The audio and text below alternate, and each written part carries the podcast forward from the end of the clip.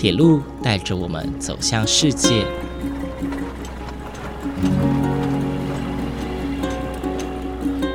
现在，欢迎和我一起来到鬼世界，由正声广播公司台中台制作，胡浩辰主持。欢迎收听，欢迎来到鬼世界。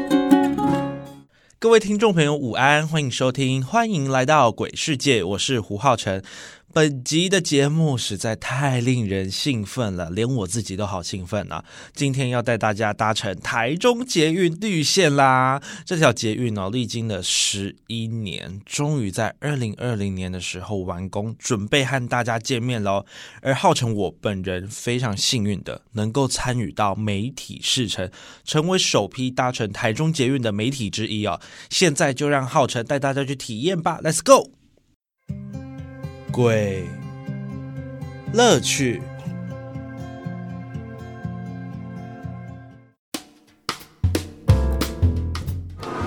浩辰目前所在的位置呢，是台中捷运绿线的市政府站哦。呃，这是一蛮历史性的一刻，因为在台中市的第一条捷运路线啊，即将要开通。那么今天的日期是民国一百零九年十一月十二日。今天呢是开放给媒体试乘，而号称我先到本站，呃，算做个开箱啊。那么今天我们的路线呢，一路会是从市政府站停靠到高铁台中站，也就是目前台中绿线的一个终点站。而后呢，我们会再回头到了松竹火车站，松竹火车站也就是捷运松竹站，这是目前绿线唯二跟台铁台中段铁路结合的站表，分别是松竹站还有大庆站。那么等等呢，我们会再先到松竹站。这个是台中捷运的站务表，那么目前呢，到北屯总站以及到高铁台中站的。呃，价位呢，最贵就是到三十元。开始使用。那我们可以看到这边呢，它的售票荧幕当中，其实有非常多的开始使用，啊，供乘客来使用，它是蛮多元化的。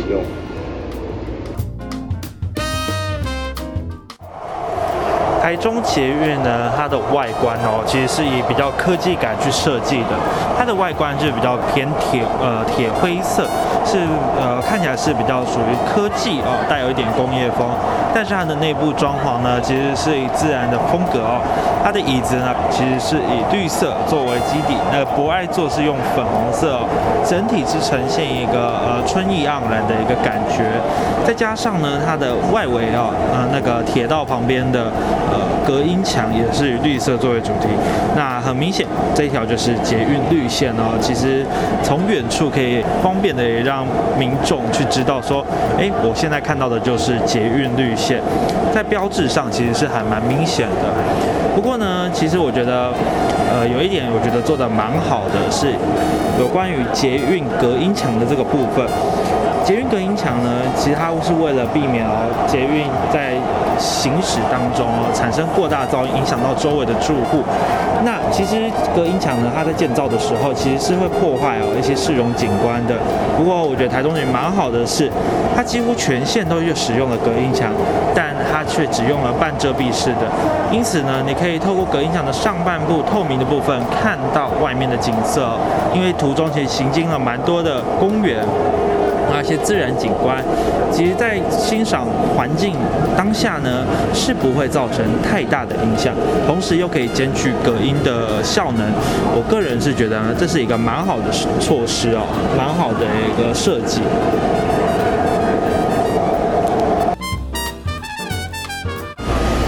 其实绿线呢，整体下来它的设计哦，非常非常的新，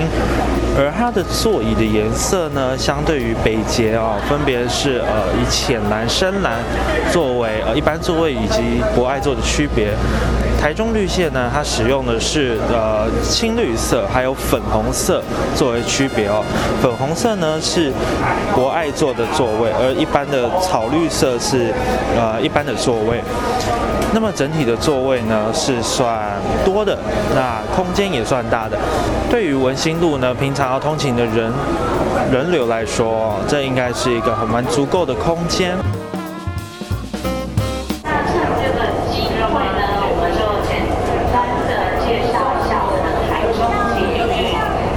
台中捷运绿线呢，全线是十六点七一公里，总共有十八个车站。那这十八个车站呢，有十六个是高架车站，两个是平面的车站。所以我们的车站呢，都是用轻简透这样子的原则。那从北边呢，就是最近大家知道那个好事多呀，十一月二十号就要开幕了。从北屯总站，那我们一路往南，最后呢是到我们的高铁台中站。呃，不知道大家有没有从北屯一路，不管是开车或骑车到站，需要花多久的时间？这一段距离大概都要花一个小时。但是如果你搭乘我们的捷运的话呢，三十二分钟你就可以抵达我们的高铁台中站了。目前我们经过的是水安宫站，水安宫站，以前的名字叫做文心大业站，然后再改名叫做呃水安宫站。那么这台列车呢，是一路开到了捷运高铁台中站，捷运高铁台中站这个地方可以转乘高铁啊，还有台铁的新乌日也可以在这边转乘。那么因为现在捷运呢是直达它高铁台中站的关系哦，所以速度上还蛮快的。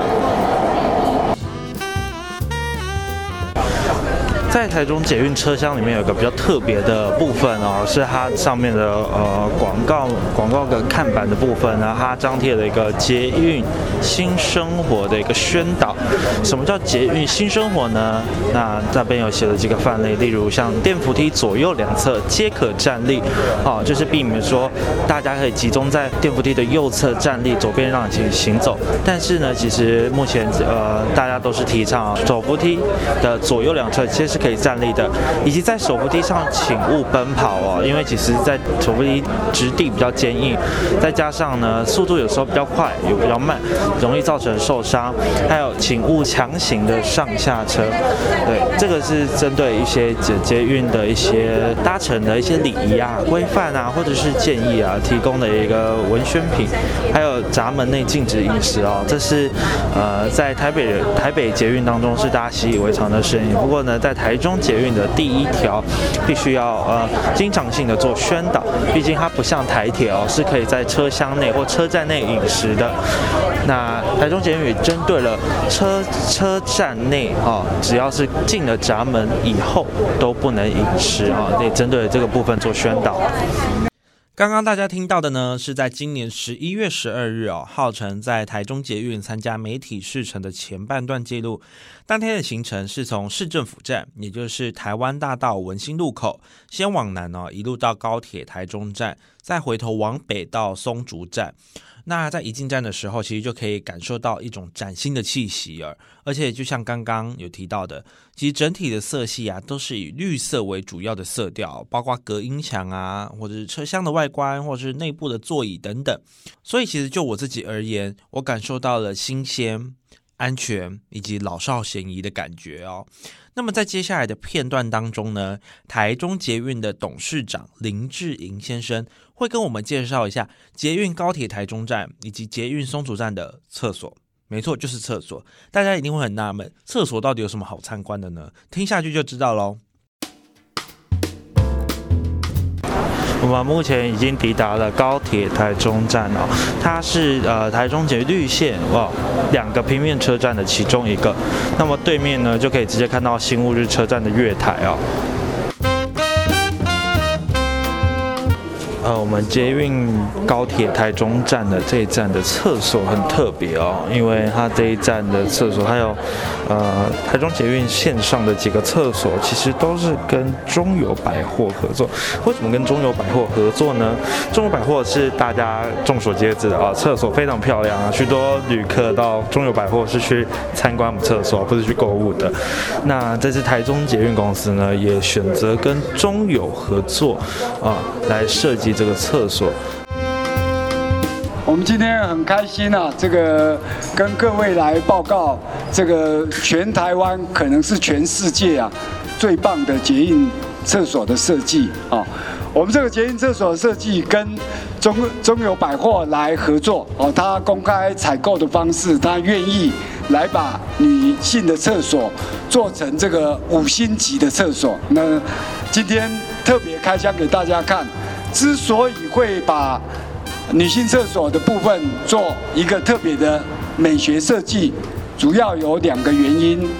第一个原因是所有的公共场所，每次排队上厕所的一定是女性。台中的捷运系统的车站设计，在厕所里面，男性只要有一个侧间，女性一定有五个侧间。非常宽裕，所以女性在捷运站不用再排队了。那第二个，因为我们这个诶找不到地方可以做更多简单的收益啊，就想到厕所啊，厕所特别宽嘛，哈，刚刚讲十五个侧间，那厕所呢，我的发想是因为所有的捷运当中，女性乘客占百分之六十以上，男性乘客占百分之三十几。所以对女性来讲，很多时候在啊旅途的过程当中需要补个妆，补个妆的时候，每次看到厕所人挤人以外，就是湿哒哒的一片，这对女性来讲非常不方便，所以会有今天这个把捷运车站用两个车站试着来把女性厕所做一点改变。现在呢是下午的呃两点五十四分，我们刚刚从高铁台中站呢一路往回搭，刚刚停靠的市政府站，现在即将抵达的站呢是松竹站。松竹站呢其实它是台铁啊，台铁在台中的其中一个站别哦。但是呢为了呃方便旅客转乘，所以呢台中捷运公司也在松竹设了一个站，那就是松竹捷。运松竹站，那这个地方可以跟台铁哦转乘，所以在未来呃搭乘上哦也是蛮方便的。相对于一些台中比较靠北边的台中的民众，例如丰原、潭子、后里一带的人呢，其实可以搭乘台铁到松竹火车站，好再进行转乘，转乘捷运哦，其实是相当的方便。目前我们今天来到了第三个车站，那在这个车站是捷运松竹站。这个车站呢，它是可以跟台铁的松竹车站哦去做一个转乘。那么其实呢，跟今天出呃进了三个捷运站，分别是市政府站、高铁台中站以及松竹站呢。这三个站其实整体的感觉呢都蛮好的。为什么？因为呢，目前台中的温度呢算蛮高的，出大太阳。但是呢，你走在车站内，相对于台北捷运哦，它是非常非常的通风，那也不会有太闷热的情形发生哦。它整体呢都是以一个非常非常呃绿能的方式去建造的，包括呢它有非常非常多的呃空间哦，能够让风哦这样流通，那加上它的玻璃呢，呃也采光呢也非常好，所以呢整体在自然环境呢它是没有用到太多的电能的啊，它不需要花太多的。呃，冷气的费用，或者是后不需要花太多电的费用，就能够让捷运站呢整体的构造、整体的明亮度以及整体的呃凉爽度啊是非常非常的提升的。听到这边，大家应该可以感受到台中捷运是非常指日可待的吧？看到我的反应就知道，其实。我非常的兴奋啊！而在刚刚听到的呢，是来自台中捷运公司的董事长林志颖的介绍。台中捷运呢和台中在地的百货公司中友百货共同合作，相信台中人都不陌生。在捷运高铁台中站和捷运松竹站这两个转乘站。啊，打造主题厕所，分别是呃高铁台中站的缤纷公主系列，它的颜色都是以粉色为主，加入一些公主的图案啊，或者是一些插画，让整体的感觉看起来非常非常的可爱。那到了这间厕所呢，就好像到了一个完美的打卡景点的一般。那么另外一个呢，就是捷运松竹站的呃是比较属于沉稳典雅型的博物馆系列哦，我个人是比较喜欢这个，因为呢，你走进厕所当中，许多的世界名画。就会陈列在厕所当中，连镜子呢都是设计成画框的样貌，所以让大家等厕所的时候也可以提升你的艺术涵养。照镜子的时候，自己就好像一个画中人物一样，非常非常有特色哦。等到捷运通车之后，大家一定要去踩点体验看看。那么在这个单元当中呢，先带大家体验台中捷运之后，接下来浩辰呢要来简单介绍台中捷运的发展。诶，它过去发生什么事情，以及台中人这引颈期盼的捷运，到底未来会如何发展呢？请继续下个单元鬼故事。鬼故事。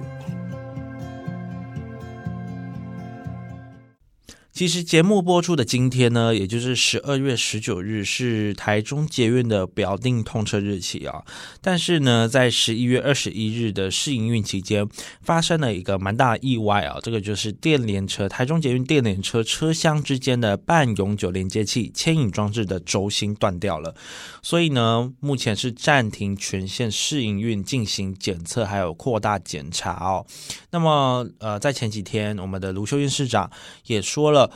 呃，试营运的日期以及正式通车的日期呢，都会继续的延后哦。虽然让很多人很多人都失望了，不过换个角度想想，我们是在试营运的期间呢，发生这些问题，发现这些问题，而且我们目前没有造成任何生命财产的损失，其实也算是一种不幸中的大幸了。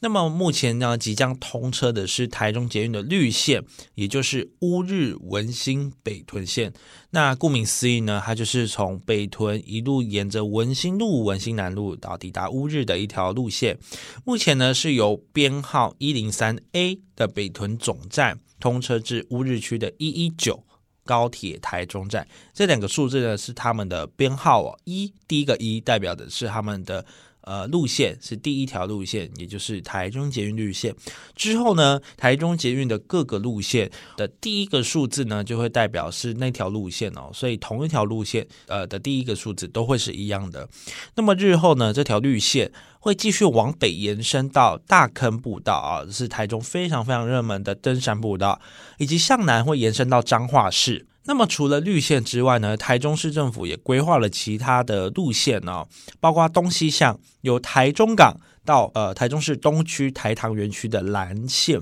那这条蓝线呢，大致行进的路线就会是呃台湾大道，也就是过去的中港路，以及呢从大坑延伸线啊，未来呃绿线延伸到大坑之后，会从大坑那个地方南北延伸到大庆火车站的子线。那这条子线呢，会行经的地区大概就是大理区、太平区以及雾峰区，那还有称大平雾线。啊，这条子线是南北延伸的。那么另外呢，还有一条是从台中国际机场到雾峰民主议政园区的橘线，又称台中国际机场线，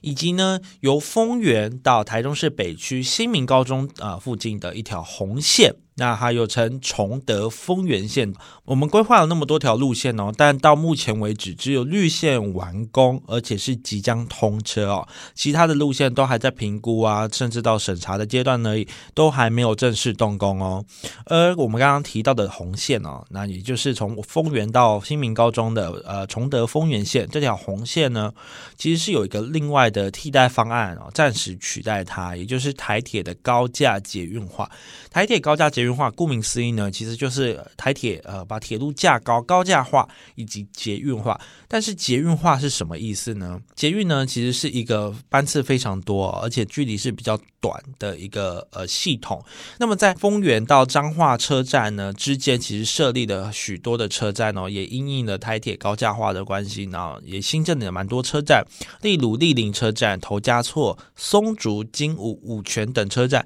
都是因应台铁高架捷运。运化所新建的车站。那么呢，区间车呢会每一班每一站都停，每一班每一站都停，所以呢就有点类似捷运的效果，去帮助呢这些新建车站附近啊的居民的一个疏运呢。那先暂时取代红线啊这条路线。那么未来呢有没有机会去盖这条红线？我们不晓得。但是呢，目前呃的取代方案呢，就是由台铁从丰原到彰化路段之间呢，其实是以这个台铁高架化的方式去进行的。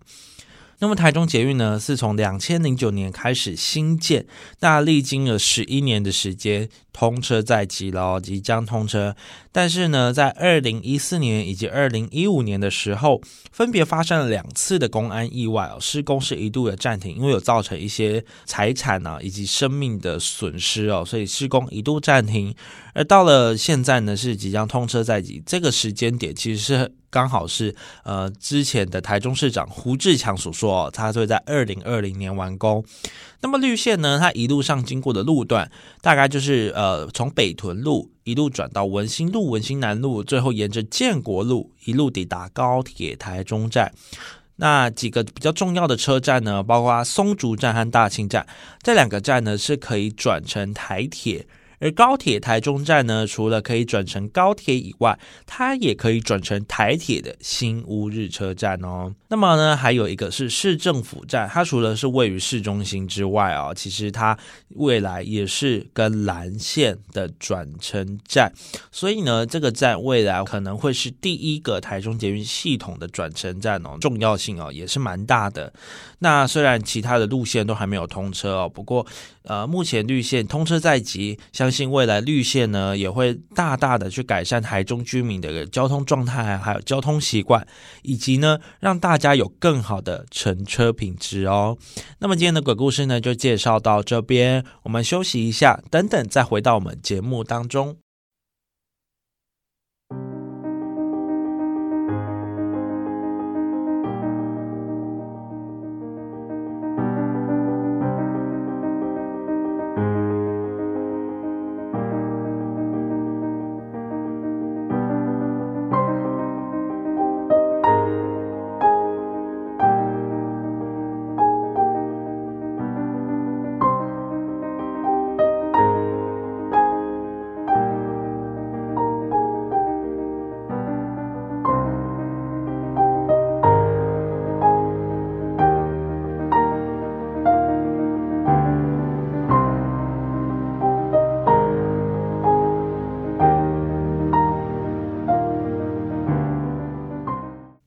今天浩辰呢带大家体验了台中捷运哦，不知道大家有没有跟浩辰一样非常期待未来台中捷运的发展呢？虽然目前哦只有绿线哦一条路线，而下一条也不知道什么时候能够完工通车，但是呢，这至少在台中的发展历史上、交通史上是值得留下一笔记录的。而在这边呢，也期待台中捷运绿线正式通车之后呢，能让台中走向下一个里程碑哦。那么今天呢，我们节目就到这边结束喽，谢谢各位听众朋友的收听，我们下次再见，拜拜。